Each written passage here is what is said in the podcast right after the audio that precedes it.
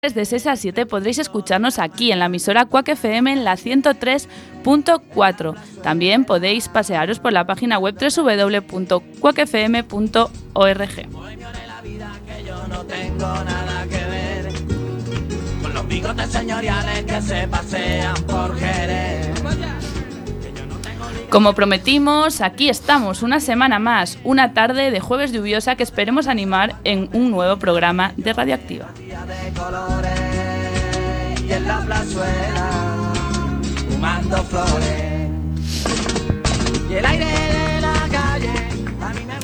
Y sin extenderme mucho más, damos comienzo a este sexto programa de esta sexta temporada.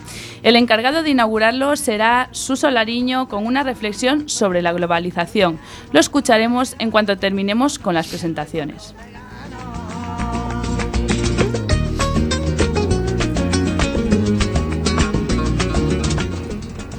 Continuará Juan Bautista, que se estrenó en las ondas la pasada semana y parece que le gustó.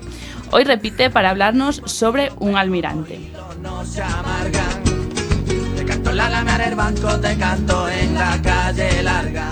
Otra persona a la que también parece que le picó el gusanillo de la radio es María, que en el anterior programa vino como entrevistada y esta se atreve con una reflexión con un tema que lamentablemente está muy vigente, el cambio climático. Y para terminar este primer bloque, Félix Corral, perdón, con su sección Historias de nuestra Galicia, continuará descubriéndonos datos curiosos sobre nuestra tierra.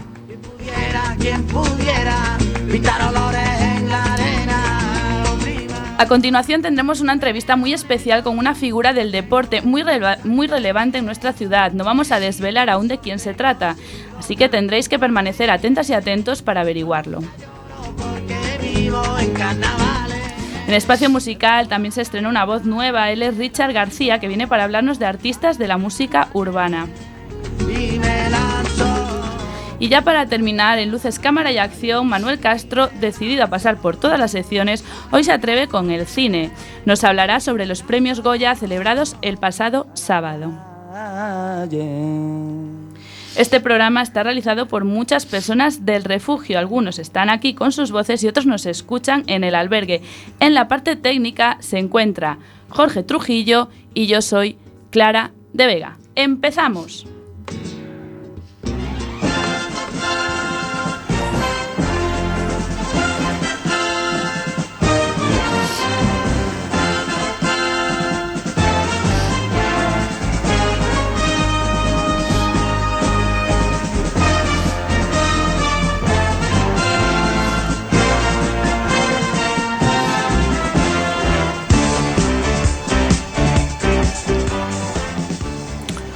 Pues aquí estamos una tarde más de jueves, un 30 de junio, final de... De junio, Dios mío, ¿dónde estoy? De, enero. Hay ganas de vacaciones ya. Un 30 de enero, final de mes, final de esta cuesta de enero, eh, que como siempre vamos a presentar a las personas que nos van a acompañar. Empezamos por el fondo, Félix Corral. Muy buenas tardes. Hola, buenísimas tardes a todos. Buenísimas y radioeléctricas tardes. Muy buenas tardes, Eduardo Criado, que es la primera vez que vienes hoy a las ondas de Quack. Así que muy buenas tardes y muy bienvenido. Efectivamente, esta es mi primera vez. Muy buenas tardes a todos y encantado. Y María, que vino la semana pasada como entrevistada y esta vuelve pues con ganas de dar, aportar su granito de arena y expresar pues bueno, un tema que está ahí a la orden del día. Así que muy buenas tardes María y también bienvenida. Buenas tardes y voy a exponer un tema que es muy interesante pues lo escucharemos ahora en unos minutiños. Y seguimos con Juan Bautista también, otra persona que repite, que la semana pasada desvelamos su pequeño secreto de que quería ser locutor de radio desde pequeño y bueno, pues parece que su sueño continúa. Aquí está una tarde más. Muy buenas tardes, Juan. Hola, muy buenas tardes. Eh, ante todo, pues quería hacer una rectificación sobre, sobre el tema que, me, que me toca hoy, que no es sobre un almirante, sino sobre un barco. Ah, sobre, un, barco, Sobre un barco, unas hazañas de, la guerra de la guerra de la Armada Española. Bueno. Vale, pues bueno, pues también lo vamos a escuchar en unos minutos. Gracias por la aclaración. Y seguimos ya, eh, por último, Suso Lariño, una vez más aquí en Radioactiva. Muy buenas tardes. Hola, buenas tardes.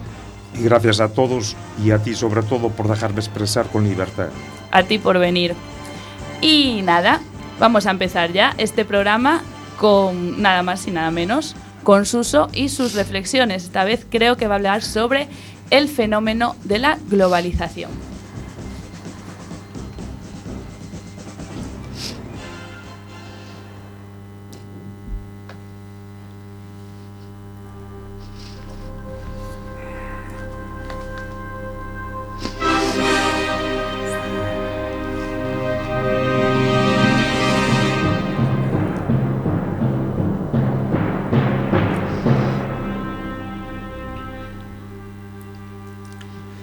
Hace muchos años empecé a oír hablar de la globalización. Desde mi ignorancia traté de informarme.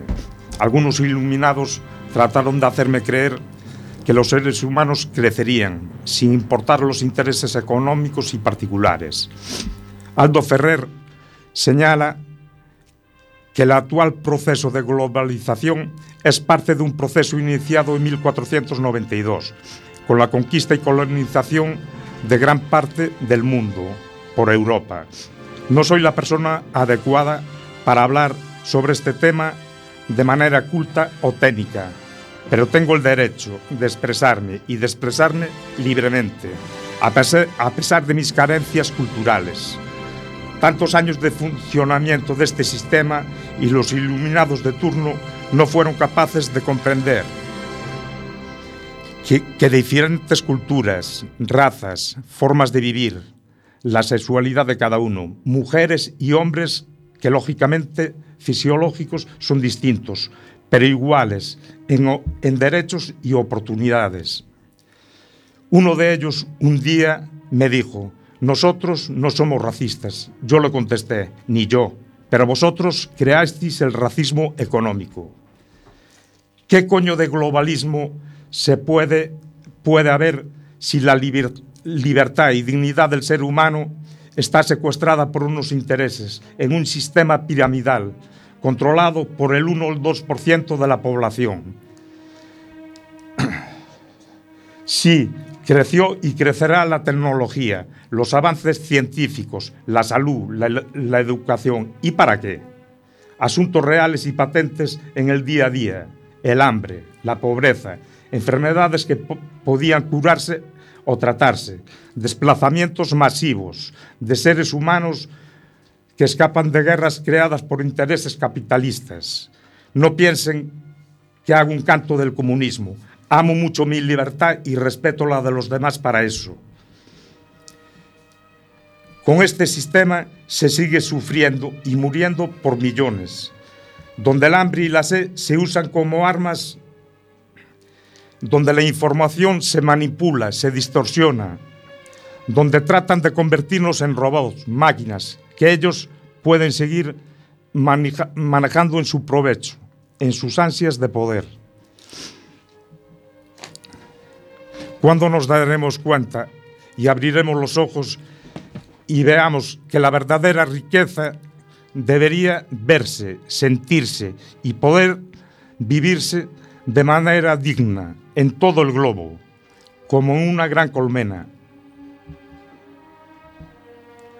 Orwell, Orwell en su novela 1984, este iluminado, y esta vez uso el término con respeto y admiración, nos hace un cuadro realista sobre el famoso globalismo, ya en aquellos años. Los que no, los que no han leído la novela háganlo, sobre todo los jóvenes y todos aquellos que crean en la libertad y dignidad. En este cuadro veremos reflejado lo que está haciendo el globalismo. Y no hablemos de nuestro planeta azul, la casa de todos los seres vivos, quemada, asfixiada y envenenada. Los que piensen que estamos en el primer mundo, solo nos queda abrir la, las puertas a los que escapan y no pueden vivir por culpa de los logros de la famosa globalización. y pensemos que ya hace años en este mundo estamos sufriendo en nuestras propias carnes sus consecuencias.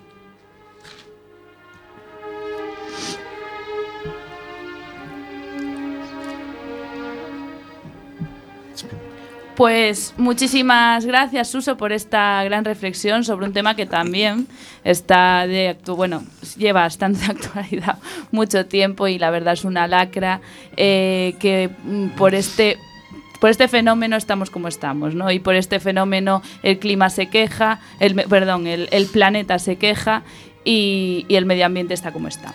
Eh, eso, una de, lo, de, de, las mm, pocas consecuencias que, las más graves, de las más graves, pero de las pocas consecuencias que trae este fenómeno de la globalización, eh, así como la desigualdad entre personas. Bueno, muy bien lo explicaste y muchísimas gracias, Suso. Esperamos verte la semana que viene y que nos sigas, pues eso, enseñando cosas y en, mostrándonos, expresando, ¿no? Expresándote y todas las ideas que tienes, todas las críticas, que la verdad enriquece un montón el programa. Muchísimas gracias.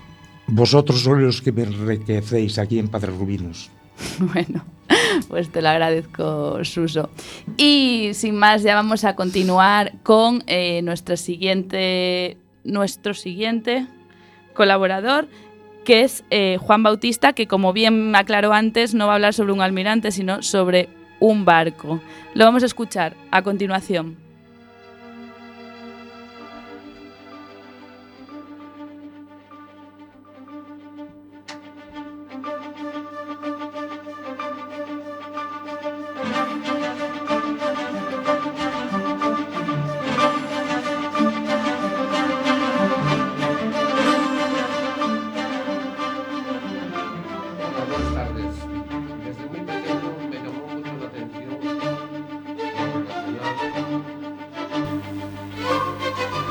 Hola, buenas tardes. Desde muy pequeño me llamó mucho la atención lo, rela lo relacionado con el mundo del, mar. Y... Vamos a ver cómo puso esto.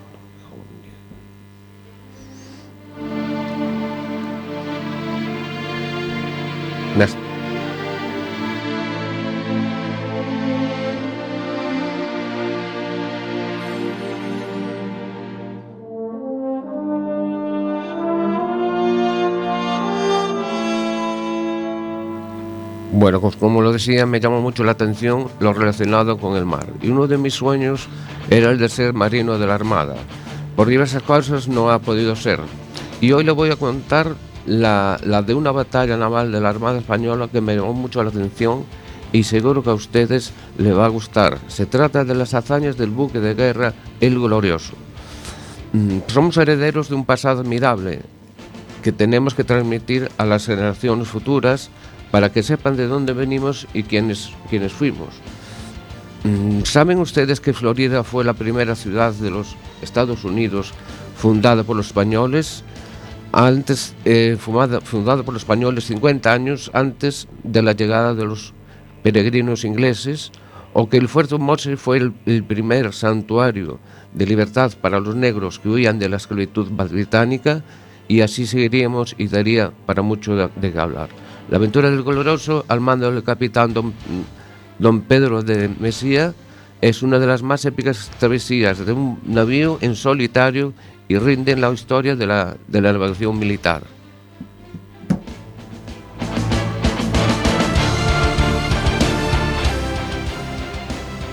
La hazaña del, del Glorioso se centra en una serie de enfrentamientos navales que tuvieron lugar entre julio y octubre de 1747. El primero de los combates que se entabló, cuando, se entabló el, el, martes 25 de julio, mientras navegaba cerca de las Islas Azores. El vigía distinguió entre la niebla a un convoy de buques mercantes ingleses. Cuando al mediodía la niebla empezó a disiparse, los españoles divisaron 10 buques británicos, tres de los cuales eran buques de guerra. El navío Warking de 60, 60 cañones, la fragata Lark de 40 cañones y un bergantín de 20 cañones. El capitán español dispuso todo para que el combate, aunque tratando de evitarlo para no arriesgar ni la, ni la carga ni la tripulación, los ingleses, los ingleses, al divisar al glorioso, y empezar que llenen de sorpresa fácil para tomar la, la decisión de darle caza.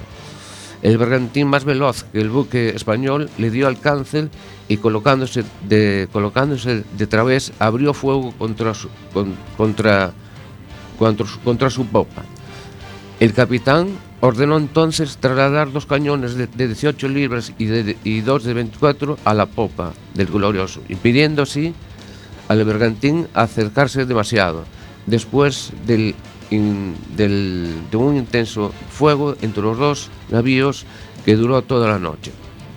El, bergantín, se retiró eh, cediendo eh, su punto en el combate a los compañeros en la, a la escota británica. La fragata se adelantó continuando quizás eh, a causar bastante daño al, al aparejo español.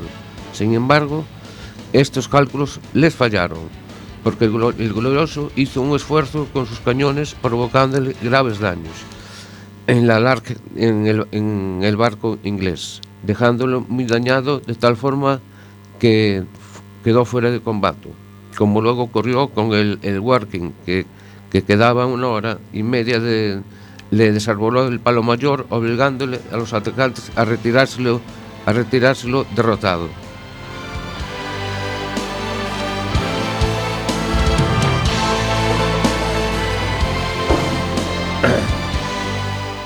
Tras esta batalla, a la altura del, cabo Fisterra, volvió a rechazar otro ataque de la escuadra del, almirante Bunge, consiguiendo descargar en el, puerto de Corcubión y, en- descargar en el puerto de el 16 de agosto su carga de los 4 millones de pesos en monedas de plata que, en ese enfrentamiento se batió con el Oxford de 50 cañones, una fragata de 24 cañones y el bergantín Falcon de 20 cañones, a los que puso en fuga camino del Ferrol.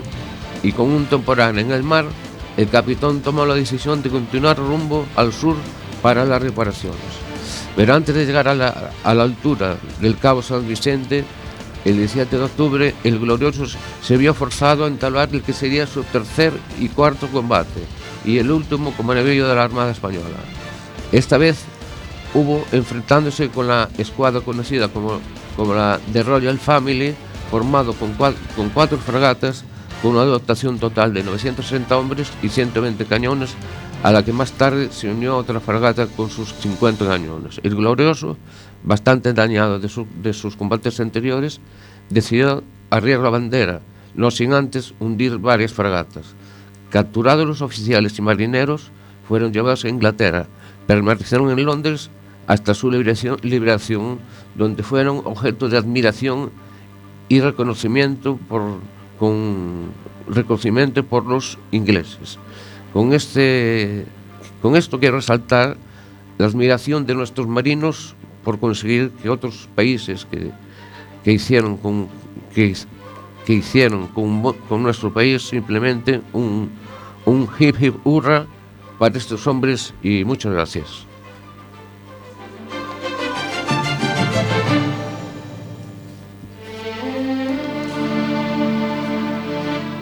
Pues muchísimas gracias a ti, Juan, por, bueno, a falta, iba a decir, estaba pensando mientras estaba escuchándote, que a falta de nuestro historiador, eh, que es Román Míguez, que bueno, si nos estás escuchando, Román, por favor, ya sabes, los lunes en el albergue, eh, el taller de radio para que vuelvas aquí a, a Radioactiva, que se te echa de menos.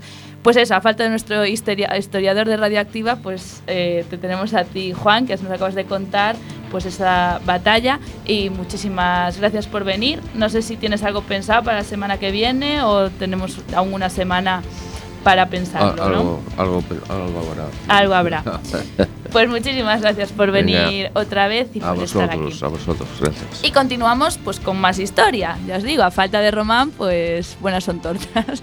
y ah, es cierto, tienes razón. Eh, nos pues, seguimos con más historias. Seguimos con María, que nos va a hablar sobre otro fenómeno. Es que hay dos, hay dos cosas. Estaba el fenómeno de la globalización y el fenómeno ahora del cambio climático y dos partes de historia y me acabo de liar. Así que ahora pasamos directamente con María y nos va a hablar sobre el fenómeno del cambio climático. Lo escuchamos.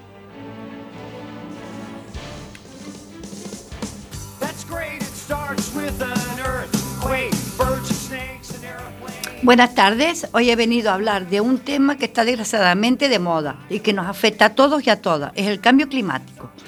¿Cómo incide en nuestras vidas este, este asunto? El cambio climático afecta a todas las regiones del mundo. Los casquetes polares se están fundiendo y el nivel del mar está subiendo. En algunas regiones los fenómenos meteorológicos extremos y las inundaciones son cada vez más frecuentes y en otras se registran olas de calor y sequía.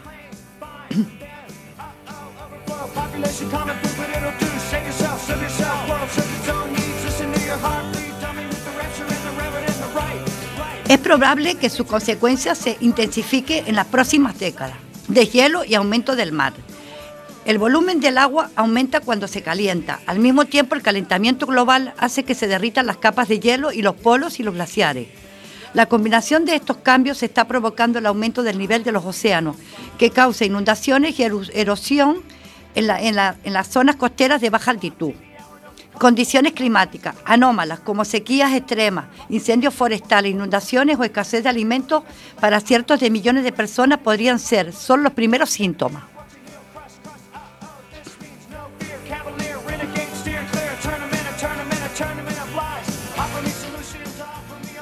Ya sabemos las consecuencias. Ahora voy a dar consejos para luchar contra el cambio climático.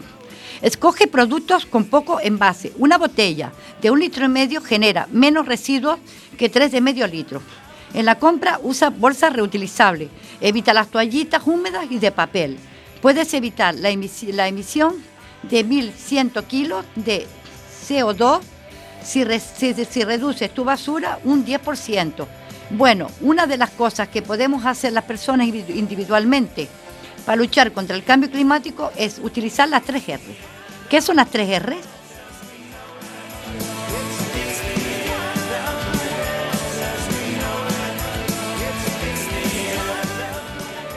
Pues son reducir, reutilizar y reciclar. Reducir los envases de plástico, reducir el consumo de electricidad. En definitiva, no consumir cosas que no necesitamos. Reutilizar, podemos alargar la vida de las cosas que utilizamos y no empeñarnos en comprar cosas de usar y tirar, como por ejemplo los vasos de plástico. Es importantísimo reciclar y reciclar papel para no quedarnos sin naturaleza, vidrio y sobre todo el plástico, ya que hay muchos alimentos que, lleva, que llevan microplásticos como el pescado. Espero que, que, os haya gustado y recordar que solo hay un planeta en, en el que vivimos y lo tenemos que cuidar como Él también nos cuida a nosotros.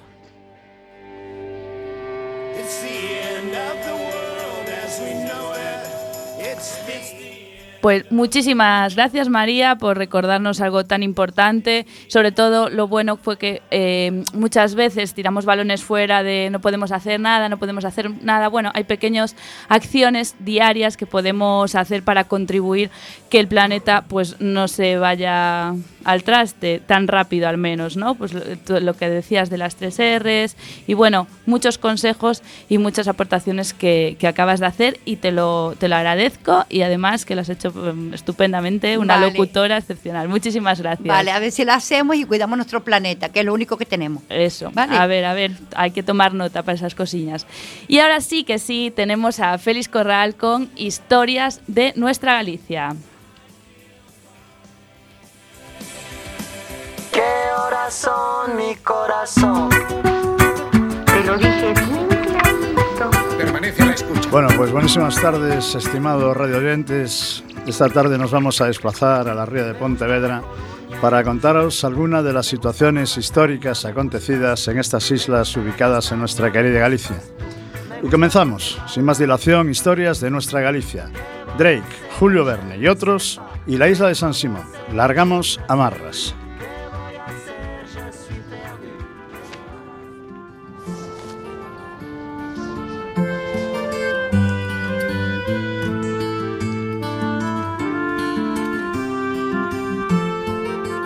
Bueno, la isla de San Simón, en medio de la ría de Vigo, en Pontevedra, en el noroeste de nuestra querida España, está la pequeña isla de San Simón, un lugar mágico que parece sacado de un cuento.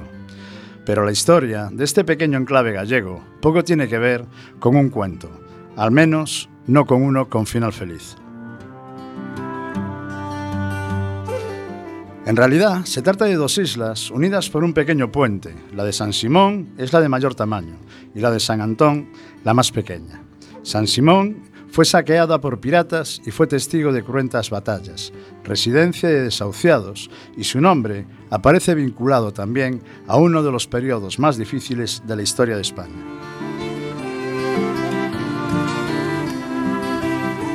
Más amable es, sin embargo, su relación con la literatura. Aparece en alguna de las cántigas en gallego-portugués, un tipo de lírica medieval escrita en lengua de la que luego derivará el gallego y el portugués actual. Y también es uno de los escenarios clave de un clásico de la literatura universal, 20.000 leguas de viaje submarino. Este dato nos da pie a revelarte uno de los secretos de esta morsa isla. Cuando viajas en barco desde el cercano puerto de Cesantes hasta San Simón, puedes ver como en medio del agua se levanta una estatua de Julio Verne. Y tú pensarás, ¿qué hace Julio Verne, un escritor francés, en esta pequeña isla gallega? Pues en ella se inspiró 20.000 leguas de viaje submarino. Y si tienes suerte o la buscas y la marea está baja por estribor, podrás ver otra estatua, esta vez la del capitán Nemo, un personaje literario que le debe mucho a la ría de Vigo y a su isla de San Simón.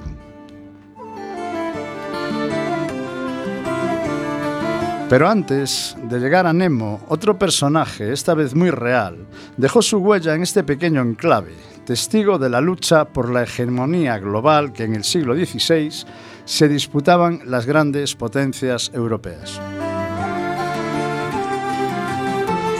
Ese personaje es Francis Drake, para Inglaterra uno de sus grandes navegantes, nombrado caballero por la reina Isabel I, y para España un pirata sin escrúpulos. En 1589, un año después de la derrota de la Armada Invencible española a manos de la flota inglesa en el Canal de la Mancha, Drake se embarcó en una campaña contra la corona española, con una serie de incursiones en varios de sus puertos.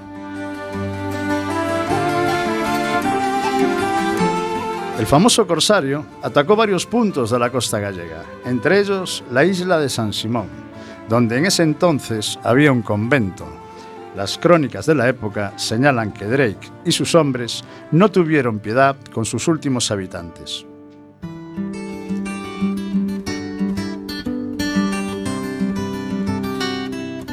Pero esta no será la única vez que los destinos de Inglaterra y España se cruzarían en esta pequeña isla. Y eso es algo que el capitán Nemo sabe muy bien. Drake, considerado un pirata sin escrúpulos por España, saqueó la isla de San Simón. Cuando el capitán Nemo llegó a la ría de Vigo, según nos narra Julio Verne, de las cajas y de los barriles se escapaban lingotes de oro y plata, cascadas de piastras y de joyas, y el fondo estaba sembrado de esos tesoros. Cargados del precioso botín, los hombres regresaban al Nautilus, depositaban en él su carga y volvían a emprender aquella inagotable pesca de oro y de plata. Así describe Julio Berni lo que encontró el capitán Nemo a bordo de su submarino Nautilus al llegar a la ría de Vigo, en 20.000 leguas de viaje submarino. Y esos fabulosos tesoros no estaban solo en la, imaginación de Julio Verne. Es más probablemente que parte de esas riquezas estuvieran efectivamente ahí, o quizás aún lo estén. Otra batalla fue 100 años antes de la llegada de Nemo. La ría de Vigo fue escenario de una batalla naval en la que se enfrentaron las grandes potencias de la época, las fuerzas hispano-francesas por un lado y las anglo-holandesas por el otro.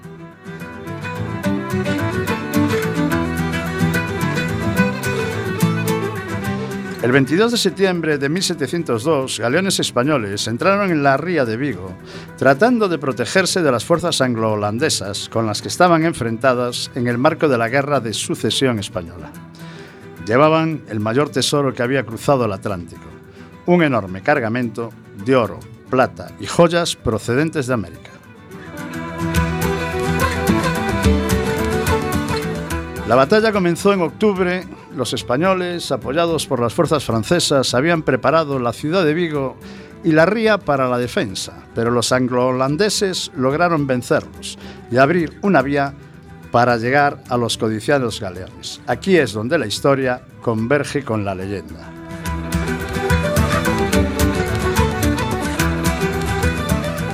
Según algunas crónicas, la mayor parte de las riquezas ya se había descargado de los navíos. Según otras, los españoles decidieron hundir sus barcos aún con su preciada carga en el interior. Es por eso que esta contienda alimentó muchas leyendas y mitos relacionados con tal tesoro. De hecho, desde entonces se han realizado varias expediciones para encontrar los galeones y el tesoro que reposan en el fondo de la ría.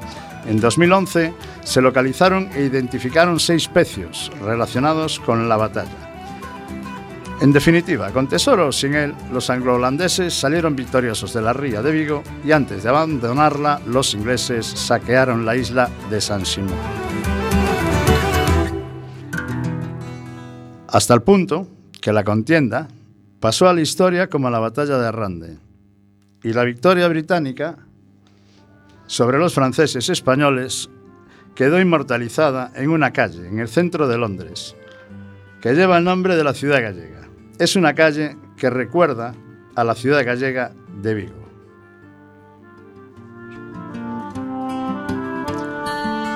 La contienda pasó a la historia y después, en otras épocas, y después de enfrentar a piratas y ser testigo de cruentas batallas, la isla de San Simón vivió un periodo de tranquilidad que duraría hasta la mitad del siglo XIX.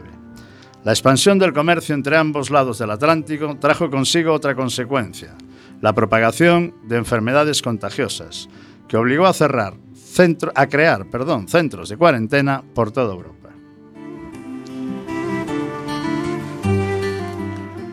En 1838 se inauguró el Lazareto Marítimo de San Simón, que durante los siguientes 85 años sirvió como centro de inspección sanitaria y cuarentena para la tripulación y pasajeros de miles de buques, cuyo destino era el vecino puerto de Vigo. Pocos años después de entrar en funcionamiento, el centro fue clasificado como Lazareto Sucio, es decir, aquel al que enviarían a los enfermos irrecuperables y a los desahuciados. Estos quedaban confinados en la pequeña isla de San Antón, comunicada con la de San Simón por un puente flanqueado por dos portalones que solo cruzaban los enfermos terminales y las religiosas que se encargaban de su cuidado. Los posteriores avances en la investigación y tratamiento de enfermedades endémicas fueron haciendo cada vez más innecesario el lazareto, que cerró definitivamente en 1927. Pero la historia negra de este lugar no acabaría ahí, y de hecho el episodio más negro estaría por venir. Tras el estallido de la guerra civil en España en 1936-1939, la isla se convirtió en una prisión para opositores al régimen del general Francisco Franco. Expertos en la historia de esta isla estiman que entre 1936 y 1943 pasaron por San Simón hasta 6.000 reos. En la segunda mitad del siglo XX, la isla funcionó brevemente como hogar para huérfanos, antes de caer en el olvido durante décadas.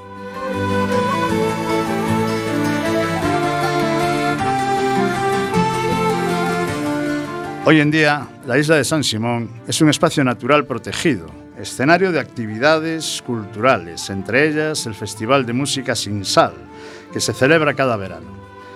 La isla se ha convertido en uno de los lugares más visitados de la Ría de Vigo.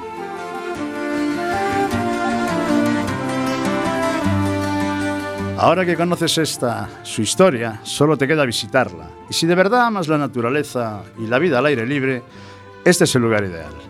Podrás realizar un recorrido por su variada y bella geografía que combina todo tipo de senderos, insólitos acantilados, espacios protegidos y además de gran valor ecológico.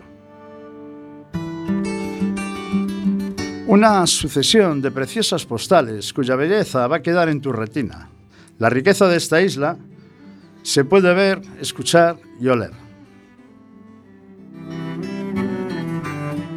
La naviera Mar de Ons te ofrece la posibilidad de vivir una experiencia inolvidable, surcando en el mar hasta la isla de San Simón, mientras disfrutas de una impresionante visita panorámica y conocer a bordo todos los detalles de los hechos históricos más relevantes ocurridos en la ría de Vigo.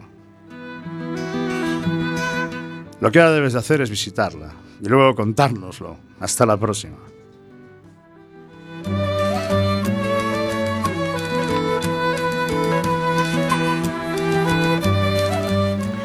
Pues muchísimas gracias, Félix. Menuda historia que nos acabas de contar, pero con tu voz y con tus ganas, como lo cuentas, la verdad que es una, una pasada escucharte. Además, que hablaste de mi tierra, así que bueno. Dios Xa te va a decir ahora, neniña, que dedicados de viejo, que nunca Sí. estades, sempre estades, pero nunca aparecedes.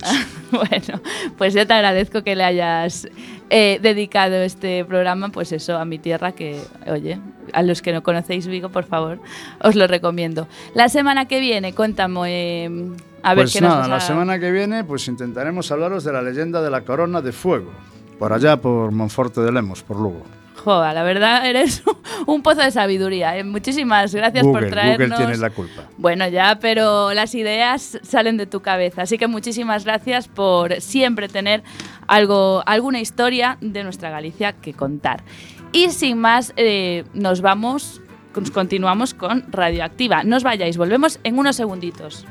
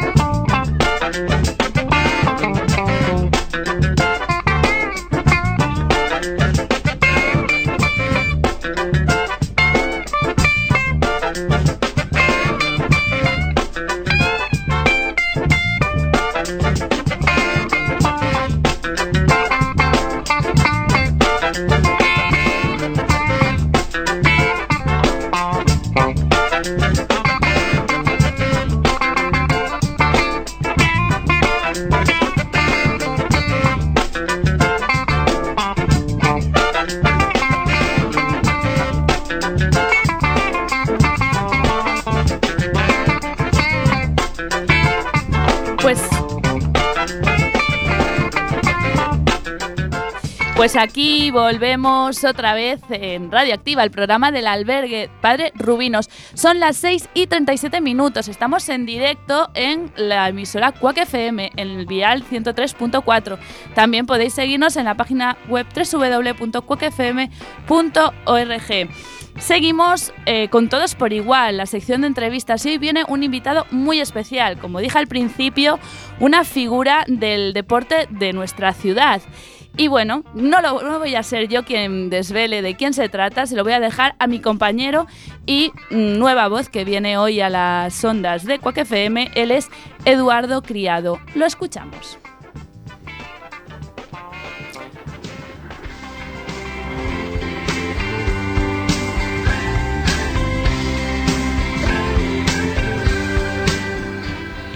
Bienvenidos a todos, eh, a todos por igual una semana más. Mi nombre es Eduardo Criado. El tema principal de hoy es la ilusionante salida de nuestro querido Deport de las posiciones de descenso de la Liga de Segunda División después de haber conseguido enlazar cinco victorias consecutivas. Y para ello contamos con el privilegio de la presencia de don Manuel Ríos Quintanilla, conocido como Manolete. Es jugador del Deportivo de La Coruña entre los años 61 y 72 y también internacional con España en dos ocasiones, y que fue también a la vez protagonista de uno de los múltiples ascensos del Deport a Primera División. En primer lugar, dar una, un- una cordial bienvenida a nuestro queridísimo Manolete y agradecerle en nombre de todos su presencia de hoy con nosotros. Buenas tardes, don Manuel. ¿Qué tal? ¿Cómo estáis? Mm, En primer lugar, oye, agradeceros esta invitación porque de verdad que estoy contentísimo de estar aquí eh, con vuestra compañía, con estos relatos tan bonitos y bajo la dirección de Clara, de verdad que hacéis una labor magnífica. Muchísimas gracias, don Manuel. Eh, ¿Cómo se encuentra hoy?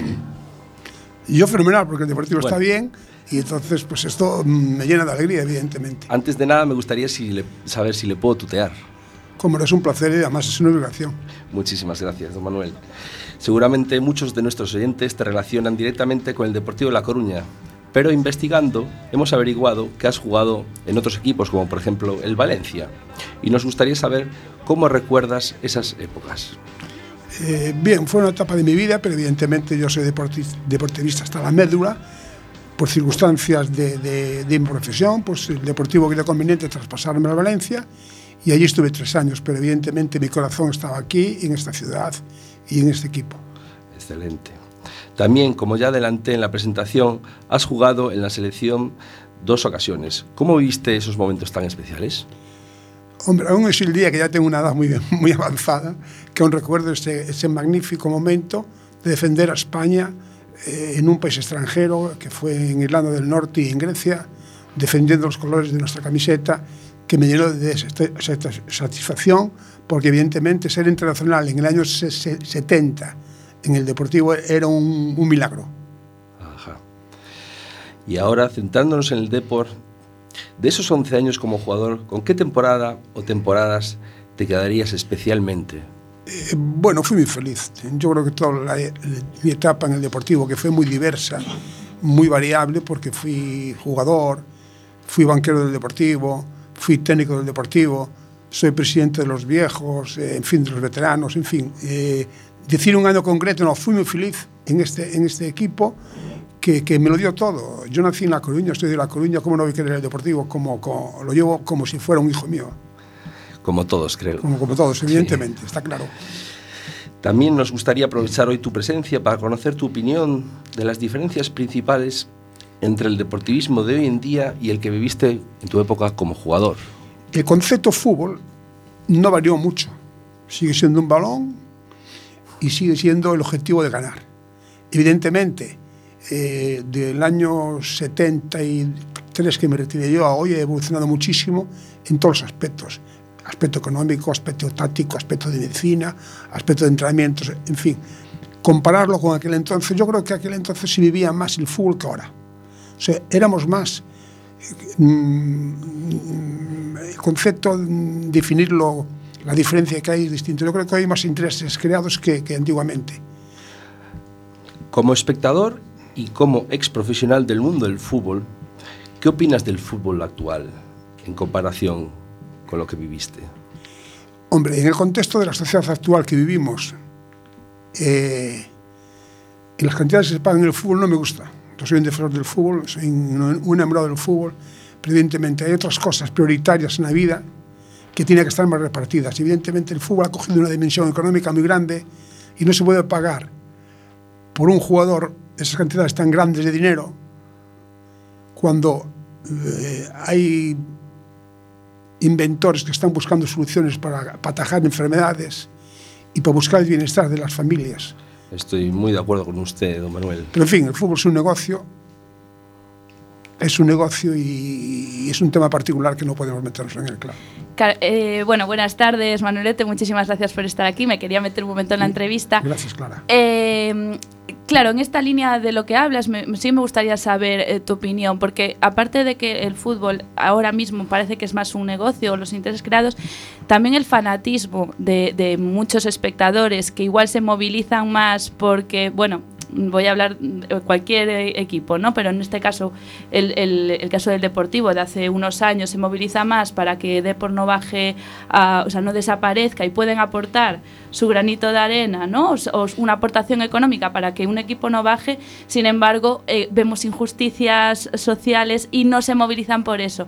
No sé cómo tú como es jugador, igual te estoy metiendo en un compromiso, pero Ninguno. Yo soy un enamorado del fútbol, reconozco que, que es algo distinto a las demás cosas, pero te comprendo perfectamente. No podemos consentir que haya ciertas debilidades en la gente y que el fútbol se pague lo que está pagando, te lo decía anteriormente. Pero por desgracia, Clara, tú y yo y mucha gente más no podemos solucionar el tema. Es un tema que tiene difícil solución. Ya. Eh, me encantan las lecturas y hay sociólogos que nos explican el fenómeno del fútbol. No se lo explican.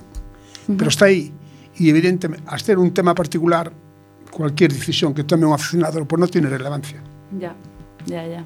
Muchas gracias. Pero totalmente de acuerdo que, que es injusto que ciertas clases sociales, ciertas capas sociales, esté pasando dificultades y se pague, como ayer escuchaba de noche, 80 millones por un jugador. Ya.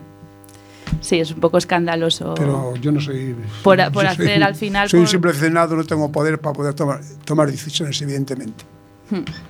Bueno, y ahora, eh, volviendo al presente y centrarnos en, en el tema de hoy, el Deportivo de La Coruña y su reacción. Nos gustaría saber cómo, cómo has vivido esta prometedora reacción del Depor, saliendo tan contundentemente del último puesto de la Liga de Segunda División, imponiéndose en el marcador ni más ni menos que en cinco partidos consecutivos. Pues te imaginas, con tremenda alegría, con Como todos, tremenda como satisfacción, como está toda la Coruña. Sí, sí. Eh, la verdad que el fútbol es, es tan grande, tan grande, tan grande, que yo tengo que decir aquí una cosa. Yo quiero al Deportivo, lo repito, muchísimo. Y yo decía hace un mes que veía difícil la salvación. De verdad que la veía difícil. No y solo usted, y no qué, usted. qué- qué grande es. Bueno, yo creo que la mayoría. Que si ganamos dos partidos seguidos, pues podemos pensar, podemos pensar en otras cosas. Yo digo que tenemos que ser coherentes, que el equipo tiene que seguir mejorando, tiene que seguir mejorando porque lo necesita. Actualmente, con mucho dolor decirlo, no es que haga un, un fútbol mm, bonito, que gusta a la afición, pero el cariño que tenemos la gente de La Coruña por el Deportivo supera el juego que está haciendo el equipo. Pero en fin, nos ha alegrado ya que esté en posiciones más tranquilas, que no hemos conseguido nada, tienen que seguir trabajando porque el fútbol es trabajo, seriedad y suerte. Sí, totalmente de acuerdo contigo. Manuel. Eh, ¿Y cuáles cree que son los méritos principales que han dado lugar a esta reacción? Es que es tan difícil el fútbol, de verdad, amigo mío. Es tan difícil. Eh, a veces mm, eh, estás en el campo y, no explicas cómo pueden...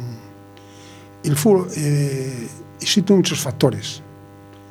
El estado anímico, la confianza, un entrenador que, que, que acierte.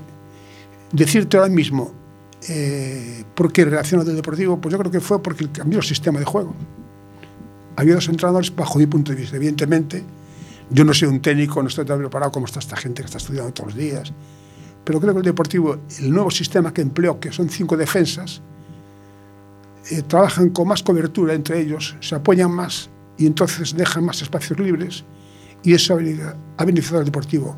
Creo que los dos, los dos entrenadores anteriores que tuvo el Deportivo, que no, soy, no estoy criticando, por favor, bajo mi punto de vista y con mucha humildad, jugaban un sistema de, de cuatro en línea y, y entonces ahí, pero este entrenador, Fernando, vino, le dio una teclita y mira, llevamos cinco partidos seguidos ganando. Y eso, Y que sigamos así. que sigamos así. Y según su juego eh, y no sus resultados, ¿te atreverías a darnos un pronóstico, quizás, del desenlace de esta temporada para el Onoso Super Depor? Yo solo le Depor? pido a Dios que el Deportivo no descienda, que se mantenga ahí y ahora hay un nuevo presidente, Fernando, que es un chico muy coherente, que yo creo que tiene ganas de trabajar, viene con muchas ilusiones y se hace un equipo y el año que viene mirar otras miras de subir a Primera División, que es donde tiene que estar el Deportivo. Primero, porque tenemos una afición magnífica. Y segundo, que el Estado de La Coruña se merece tener un equipo en la División de Honor. Muchísimas gracias. Y por último, pedirle una aportación en forma de consejo para que el Deportivo de La Coruña vuelva de nuevo a gozar del privilegio de jugar en Europa, en resumen, de volver a ser súper. Eso es muy difícil. Evidentemente, yo, que más quisiera que ver al Deportivo jugar en Europa? Quizá tú que eres más joven lo vas a ver, a vosotros, que sois jóvenes lo vais a ver, pero, no. pero para terminar, y antes mm, que me olvide, de verdad que os felicito por este, tra- por este trabajo que hacéis. ¿eh? Muchas Desde gracias. luego, eh, Clara, mm, desde luego es digno de, de este programa y, y la asociación que yo represento, que soy el presidente, y repito, de los veteranos, nos tenéis a vuestra disposición por cuando quieras que vengamos aquí o donde haga falta para colaborar con vosotros, porque ayudar, como estás diciendo, es importantísimo y es un... Yo creo que tienes que dormir tranquila todas las noches, que eso es importantísimo. Y con respecto a entrar en Europa, ¿qué más quisiera yo? Vamos a ir pasito a pasito, que el Deportivo se recupere, que nos dé felicidad en el sentido de que La Coruña se alegre, porque hay que pensar que van 25.000 personas al estadio. ¿eh? El otro día había 24.500, ¿eh? o sea, eh, más que en Madrid, porque la proporción de habitantes de Madrid a La Coruña es importante. Sí, sí, Entonces sí, vamos a entrar en Europa yo soy el hombre más frío del mundo. La afición del deportivo es indiscutible, una afición de excelente, las mejores, de las mejores sí. de España, del mundo.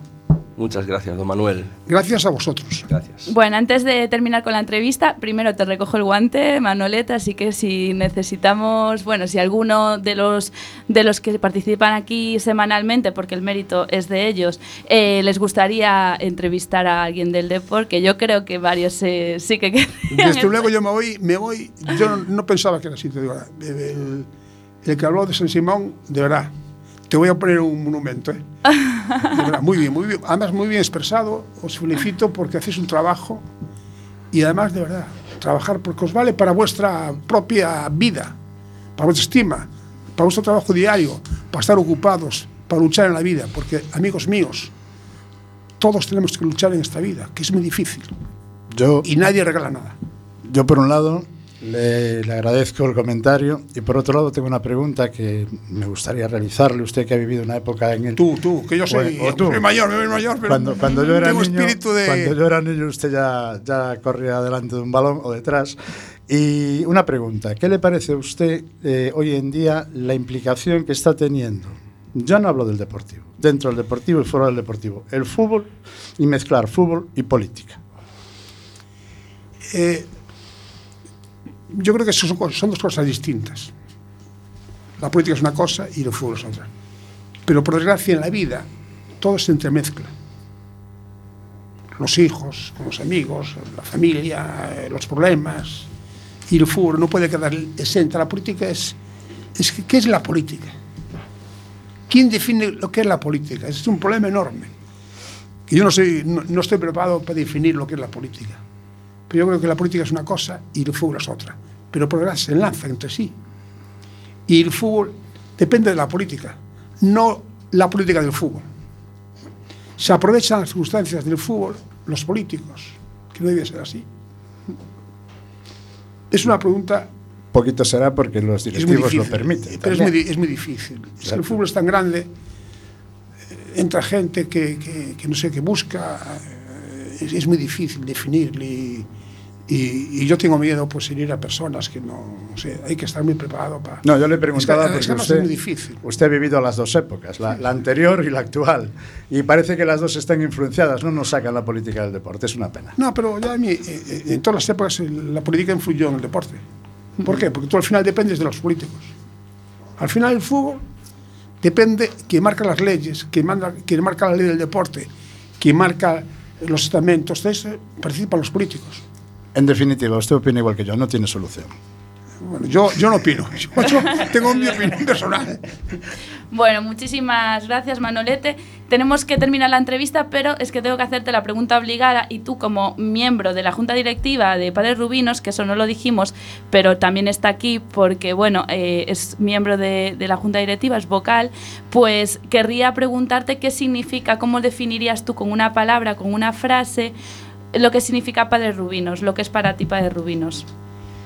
Mira, llevo dos años de, de- de consejero, de, de vocal, y la verdad que estoy de las muchas cosas que hice en mi vida, que hice muchas, pero estoy feliz de, haber- de pertenecer a esta gran familia y donde deciros que damos unas clases los veteranos del deportivo de damos cursos todos los lunes de reminiscencia con la gente mayor que, que está sola en el Perrubinos y me encuentro inmensamente feliz y la verdad que que cuando entré pues pensé dije yo para qué me voy a complicar la vida a mi edad tal y cual pero que estoy feliz y es más es que si ahora me falta Padre Rubinos me faltáis vosotros me, me faltaría algo en la vida. Gracias por dejarme estar con vosotros. Pues muchísimas gracias por venir, eh, por venir aquí, por estar, bueno, yo creo que todas las caras de felicidad, los que están eh, detrás de, de- de esta, de la pecera también están atentos a todo lo que dices, entonces muchísimas gracias Manolete, de verdad, una, bueno, una gran entrevista y esperemos que no sea la última. yo de verdad que mm, estar colaborar con en general y si es con el Padre Rubinos más claro Vale. Muchas gracias. A ti, muchísimas gracias. Y continuamos rapidísimamente con un poquito de espacio musical con Richard García.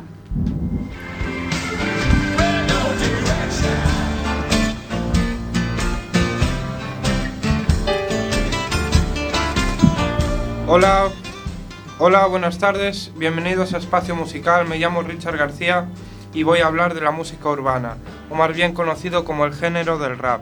Hablaré de tres principales artistas cuyos, fueron, cuyos trabajos fueron muy escuchados y muy famosos. Vamos a empezar por uno de ellos, tan conocido como los viejos dichos y los consejos. Es mi caso, la historia de un triunfo y de un fracaso, calles donde el amor se convierte en un bien escaso. Ignacio Fornés Olmos, más conocido como Nach, nació en 1974 en Albacete. Es un cantante de género rap y la carrera musical de Nach, sus inicios fueron en 1994, cuando creó su primera maqueta, Dep, con la que comenzó a darse a conocer los locales de Alicante. Poco tiempo después lanzó su primer álbum En brevedad de los días, que salió al mercado en el año 1999. Seguidamente, Nach volvió a escribir canciones, esta vez para un nuevo álbum que titularía Poesía difusa, el cual vería la luz en el año 2003. Se puede decir de que el álbum está lleno de canciones reivindicadas con la hipocresía de la sociedad. La ACB española le contrató entonces para que escribiera el himno de presentación de Copa del Rey de baloncesto en la temporada 2004-2005. En el año 2008 logró firmar un contrato con la discografía Universal, con la cual lanzó su álbum Un día en suburbia. Aunque Natch puso los efectos vocales en MySpace, de Natch pocas fechas antes del lanzamiento del álbum. En 2018, Ignacio anunció el lanzamiento de su nuevo disco, que tiene por título Almanauta. Escuchamos uno de sus temas más conocidos, que además fue colaborador con el movimiento contra, contra la intolerancia. Perdón.